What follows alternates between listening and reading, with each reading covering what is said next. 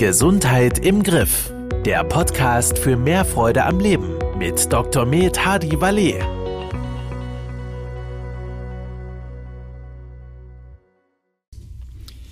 Herzlich willkommen zu unserem Podcast Gesundheit im Griff.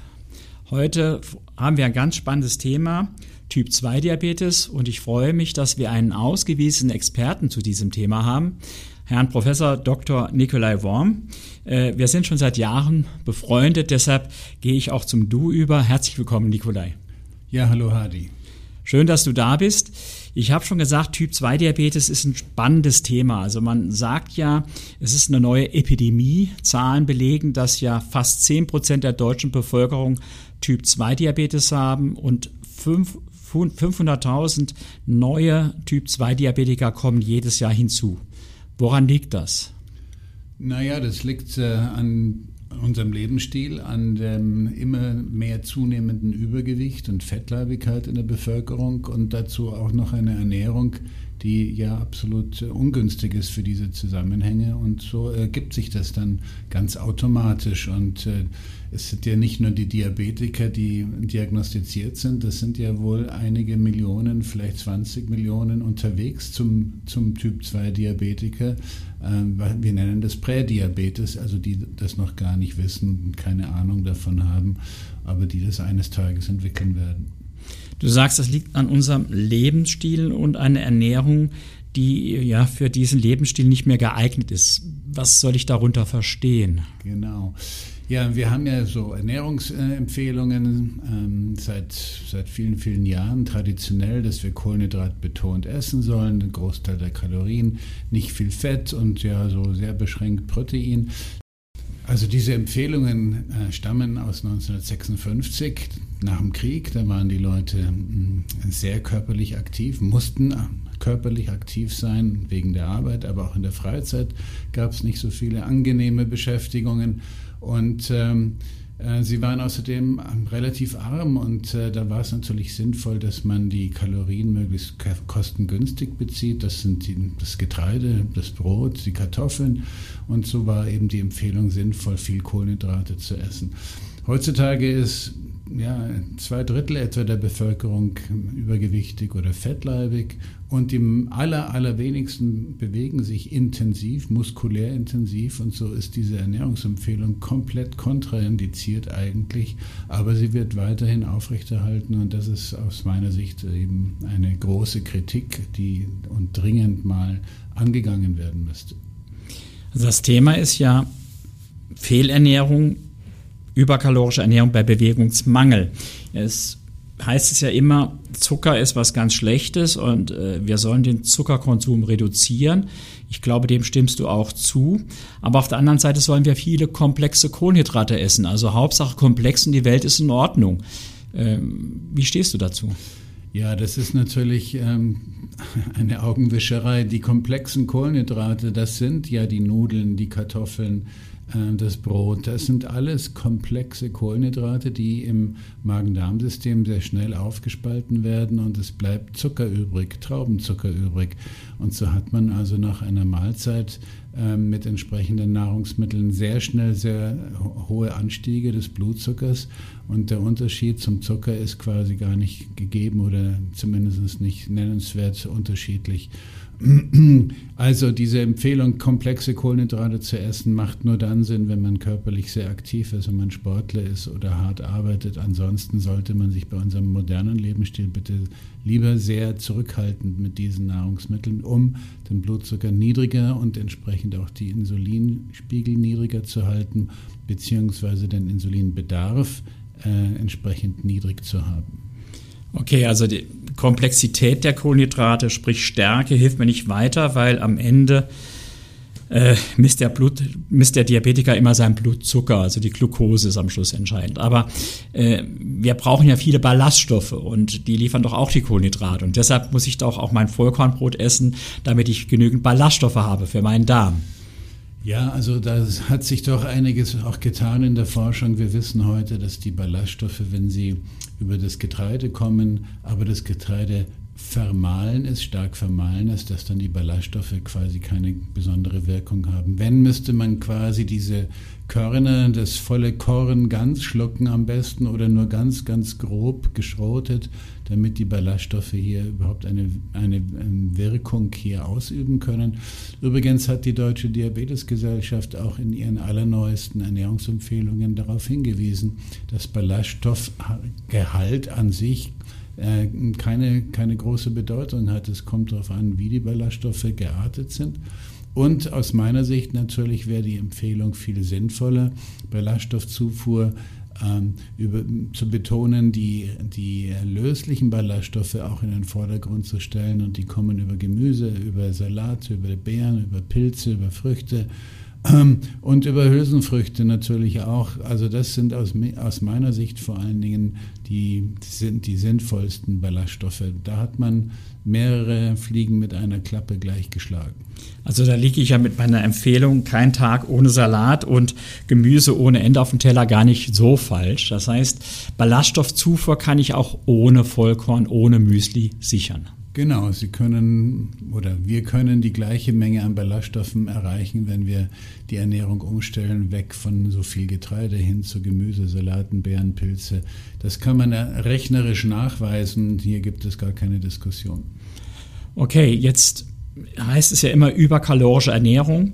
Das heißt, wenn ich mehr Kalorien esse, als ich verbrauche, werde ich irgendwie zunehmen. Und da liegt es ja auch nahe, dass man einen hochkalorischen Nährstoff, das Fett, ja etwas reduziert, weil ein Gramm Kohlenhydrate liefert vier Kilokalorien, ein Gramm Eiweiß auch, aber ein Gramm Fett liefert neun Kilokalorien. Ja, ist bekannt, wir, wir, wir brauchen gutes Fett, ähm, Omega-3-Fettsäuren etc. Also lassen wir doch die, den bösen Schweinebauch am besten weg.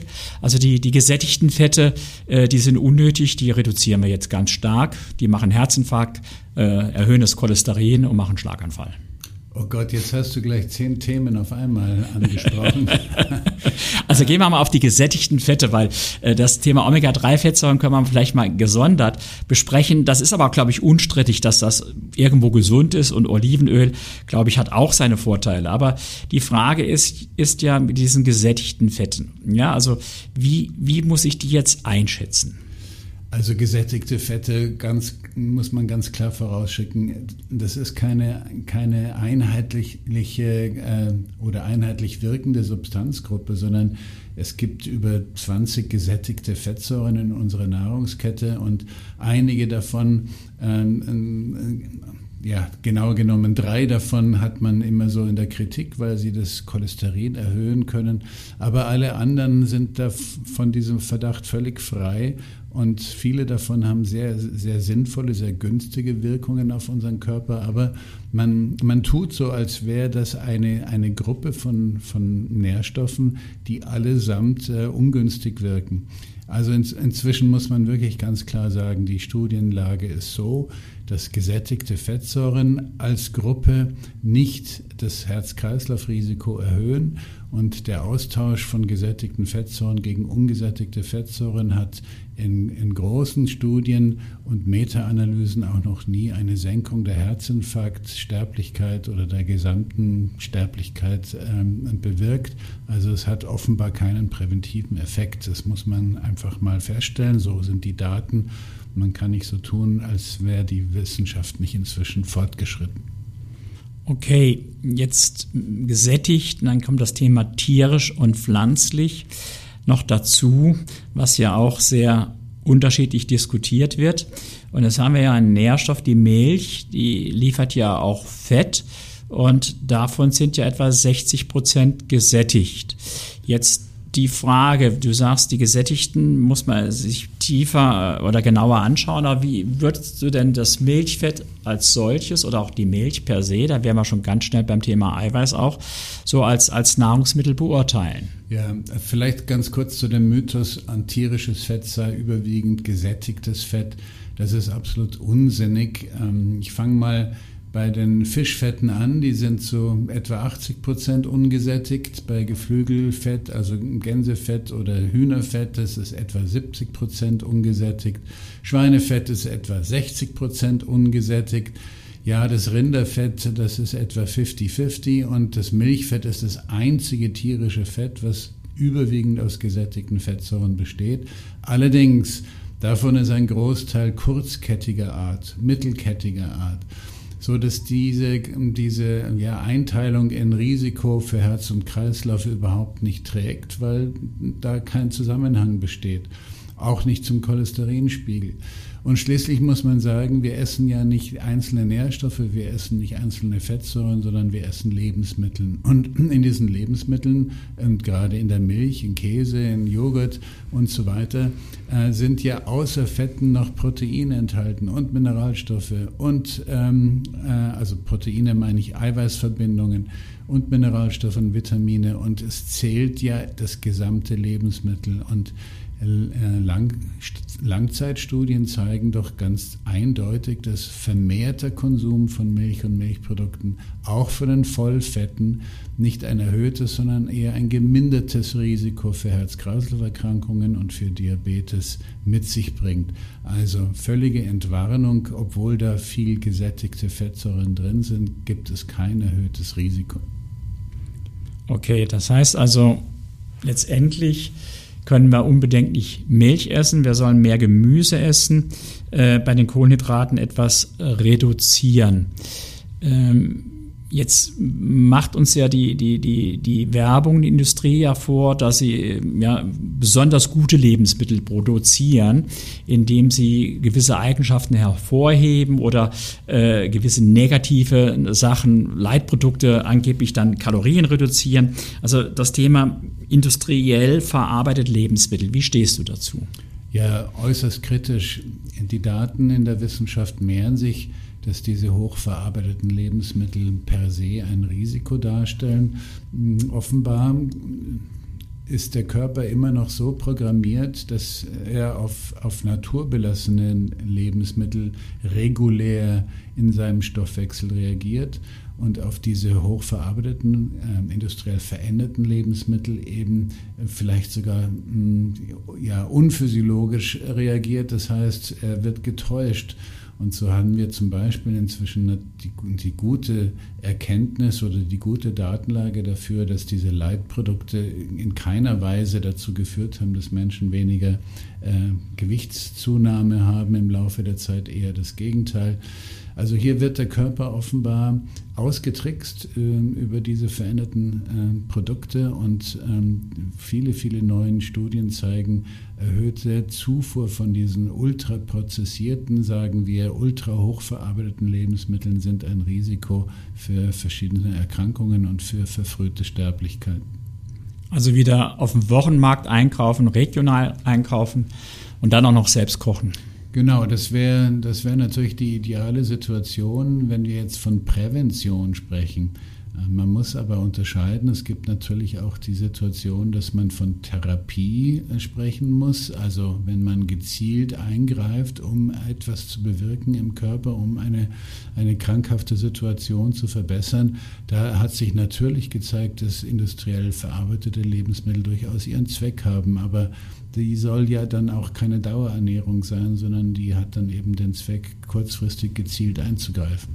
Okay, also vorbeugen ist besser statt teilen und wenn ich dann ein Problem habe, dann brauche ich auch ähm, ja, eine kompetente Betreuung, damit ich auch das Richtige mache. Ja? Äh, und anderes Thema ist ja dann für mich, also wir haben jetzt über diese Zusammensetzung der Ernährung gesprochen, Zusammensetzung der Lebensmittel. Äh, da gibt ja die Industrie einem ja auch Hilfe. Äh, das möchte ich gerne dann im nächsten Podcast mit dir mal besprechen, der Nutri-Score. Also, glaube ich, ein ganz heikles Thema, weil gut gemeint, schlecht gemacht. Da freue ich mich schon auf den nächsten Podcast mit Professor Worm. Und ich kann Ihnen versprechen, das wird genauso, wie soll ich sagen, spannend wie jetzt auch. Und man hört vielleicht die ein oder andere Meinung. Lieber Nikolai, nochmal ganz herzlichen Dank für diesen Podcast und ich freue mich schon auf das nächste Thema. Ja, sehr gerne. Ich bin gerne wieder dabei. Das war Gesundheit im Griff. Der Podcast für mehr Freude am Leben. Dir hat dieser Podcast gefallen? Dann abonniere ihn jetzt, um keine neue Folge zu verpassen.